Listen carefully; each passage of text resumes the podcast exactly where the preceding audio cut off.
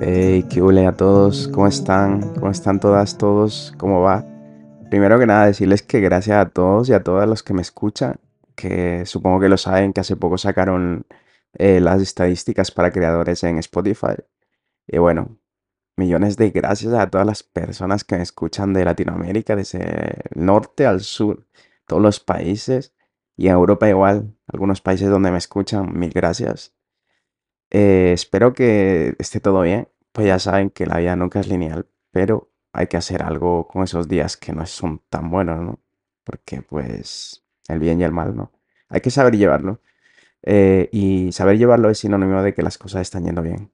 Y por si no lo saben aún, los días malos también nos enseñan que hemos aprendido a lo largo de todo este momento eh, lo que queremos crear en nosotros. Y con esto Aquí empieza un nuevo capítulo de temporada 2. Bienvenidos y bienvenidas a esta obra de teatro llamada vida, a las cosas que casi no se hablan y nos guardamos para nosotros. Ya saben que siempre me gusta hablar sobre el amor y reflexionar sobre este tema y hoy les traigo sobre el momento en el que perdemos a las personas que queremos. Y de primeras está bien cabrón porque el mundo se nos cae, literalmente nos quita todo lo que pensábamos que nos hacía felices. Entonces no nos queda nada y sin nada nos sentimos vacíos. Y al dejar vacío una parte de nosotros empieza a llenarse de dudas, dolores, pensamientos erróneos, alcohol, drogas, empezamos a consumir cosas que nos quitan vida. Ayudamos a la cosa mala a que siga siendo mala. Y no debe de ser así, obviamente. Eso es de primeras, que en nuestro corazón herido, y como dicen, bueno, los humanos nos equivocamos, algo así es, no, los, humanos están hechos para equivocarse, algo así. Entonces no pasa nada. No pasa, si, piensan que pasa, no se avergüencen de lo que está pasando, pero sí intenten tomar las decisiones correctas, porque todo esto y este proceso va a pasar factura después. La decisión correcta no les voy a decir que es la buena o la mala, ustedes sabrán. Yo simplemente doy una reflexión de dónde llevar una vida más tranquila, más buena para cada uno.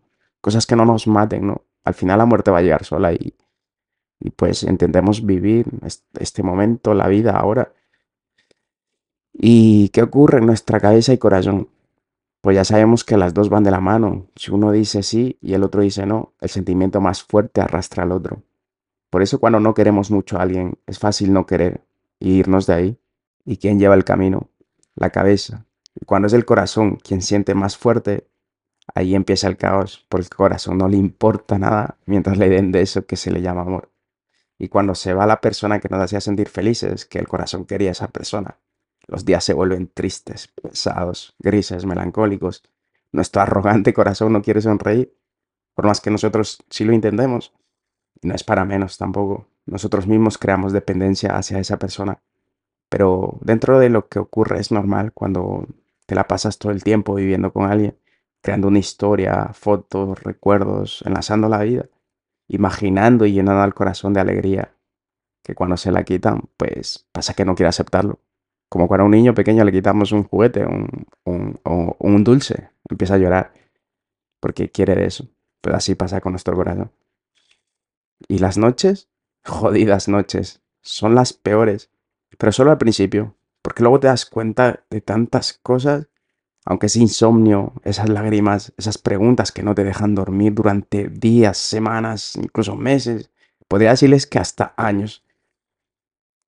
Y ese dolor que no se puede ver, y así podemos pasar mucho tiempo confundidos, desesperados, dolidos, despechados, mamados del mundo, como ustedes lo quieran llamar. Pero como en todo, solo uno mismo puede cambiar su mundo para mejorar a peor o para pasar, o sea, para mejorar, a para mejorar o o empeorar. Y yo ya saben, siempre comparto e intento buscar una mejor opción que nos haga felices y que no nos haga arrepentirnos de lo que elegimos, ya que cada uno elija lo que es bueno o malo para cada uno. Solo que, pues al final es no arrepentirse de lo que hacemos y elegimos. ¿Qué ocurre con nosotros hasta que nos damos cuenta de que la vida no terminó? Que la, que la felicidad es otra persona, que la felicidad no es otra persona, sino nosotros mismos. Y no hablo del amor propio que se habla ahora, este amor propio egoísta, egocéntrico. Hablo de ser completos para que nada nos haga falta. Poder dar todo en el amor y hacer felices a los demás sin que nos roben a nosotros nuestra felicidad, nuestra paz, nuestra tranquilidad y nuestros buenos sentimientos. Porque aunque nos hayan roto el corazón en el amor, el amor nunca muere y debemos al menos intentar no llenarnos de cosas negativas o pensamientos que nos cierren la puerta de la vida. Porque el amor es lo mejor que nos puede pasar.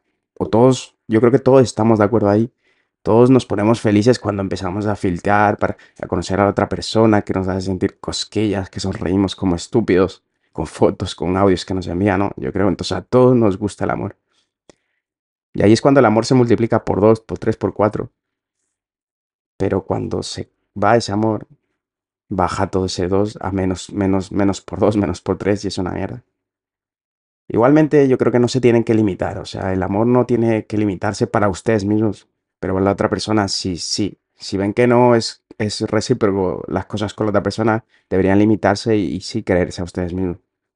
Eh, y aunque parezca que solo estoy reflexionando o hablando simplemente de un tema que se habla siempre, que es mucho más fácil hablarlo, obviamente, yo, yo también lo sé, a mí también me han dado consejos sobre esto y es fácil mirarlo desde fuera. Pero yo, como todos ustedes, yo también he pasado por esto. Sé lo que es esta mierda de tiempo de pasársela que no puedes dormir. Sé lo que es este tiempo lento. Sé lo que es esta infelicidad. Y sí, o sea, digo lo único que nos hace falta a nosotros es perdonarnos. Nosotros mismos no tenemos que pedir perdón a nadie para poder seguir, para poder avanzar. Primero es perdonarnos. No tenemos que crear una cárcel con un nombre, unos ojos y una sonrisa que enamora, sí. Lo que sí es ser libres dentro de esos ojos, de esa boca, esos abrazos, ese olor, ese maldito recuerdo que nos va a doler por un tiempo. Y tampoco quiero hablarles del después, sino del momento en el que pasan toda esta mierda.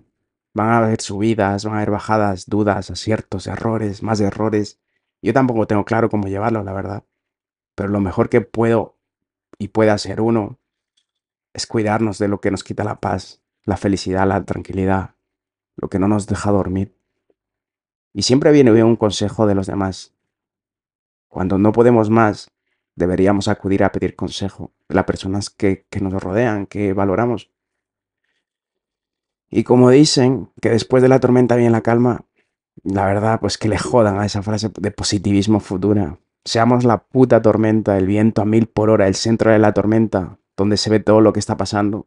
No se dejen hundir por esos momentos. Al final, cuando salen se van a dar cuenta y se van a acordar que el amor es muy importante en la vida, pero este momento que están aprendiendo no va a ser toda su vida. Y esto es todo por el momento. Como les dije al principio, la, vida, el amor, los problemas no son lineales. Y ese es el chiste de vivir.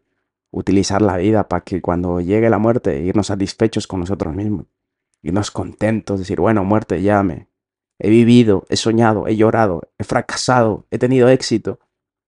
Pero eso lo he hecho a mi elección, sabiendo yo que estoy haciendo las cosas bien o mal.